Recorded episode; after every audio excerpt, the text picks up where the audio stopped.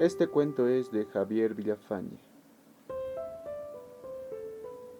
Una vez había un hombre que vivía solo. Era periodista, trabajaba en un diario desde las seis de la mañana hasta la medianoche. Cuando terminaba de trabajar, salía del diario, caminaba unas cuadras, comía en un restaurante y después iba a un bar a tomar una cerveza. Al amanecer, regresaba a su casa. Era un pequeño departamento, no tenía un solo mueble, ni una silla en que sentarse. Había unos clavos en la pared en donde colgaba el saco, el pantalón y la camisa. Dormía en el suelo. En invierno, cuando hacía frío, se envolvía en una frazada. Le gustaba tomar cerveza. Todo el día tomaba cerveza, a la mañana, a la tarde, a la noche. Siempre llegaba a su casa con dos o tres botellas de cerveza. Una madrugada, cuando se acostó en el suelo para dormir, vio a una cucaracha salir del agujero del zócalo. Lo vio caminar, lo vio detenerse y lo vio acostarse cerca de su cabeza. Esto pasó varias veces. Una vez, cuando la cucaracha salía del agujero del zócalo, tomó una tapita de la botella de cerveza y la puso a su lado y allí se acostó la cucaracha. Al día siguiente, el hombre llegó más temprano a su casa. Esta vez traía un poco de algodón. Lo desmenuzó y lo hizo una cama en la tapa de botella de cerveza para que durmiera la cucaracha. El hombre se acostó como siempre en el suelo, vio salir a la cucaracha del agujero del zócalo, lo vio caminar y lo vio subirse para acostarse en la cama que él había hecho en la tapa de la botella de cerveza. Al otro día el hombre fue a trabajar. Estaba muy contento.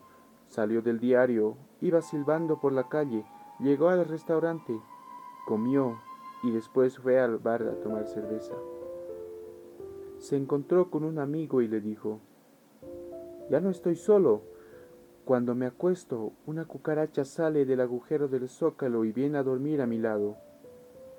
El amigo se rió ¿Cómo sabes que es la misma cucaracha? le preguntó. Tu casa debe estar llena de cucarachas.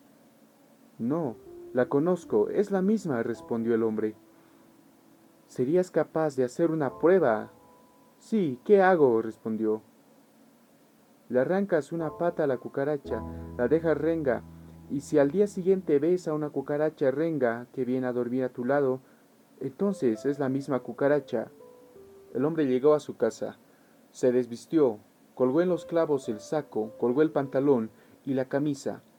Se acostó, la cucaracha salió del agujero del zócalo, caminó, y cuando iba a subir a la cama para acostarse, el hombre tomó a la cucaracha con una mano y con el pulgar y el índice de la otra mano le arrancó una de sus patitas y tiró al suelo. La cucaracha durmió, pero el hombre no pudo dormir.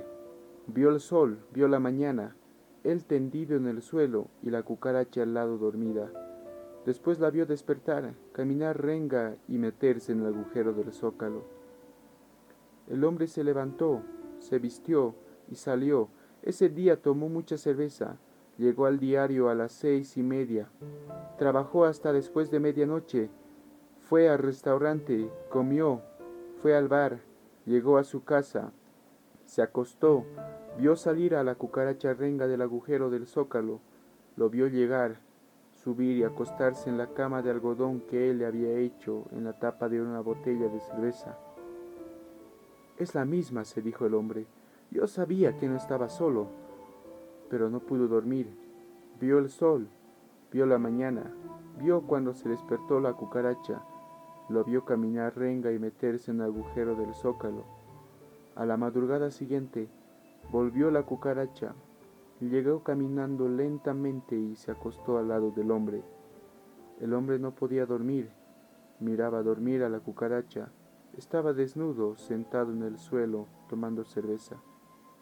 Tomó una botella, tomó dos, tomó tres botellas de cerveza. Sintió el sol en los ojos, la mañana. La cucaracha se despertó, bajó de la cama, caminaba arrastrándose apenas y se metió en el agujero del zócalo y no volvió nunca más.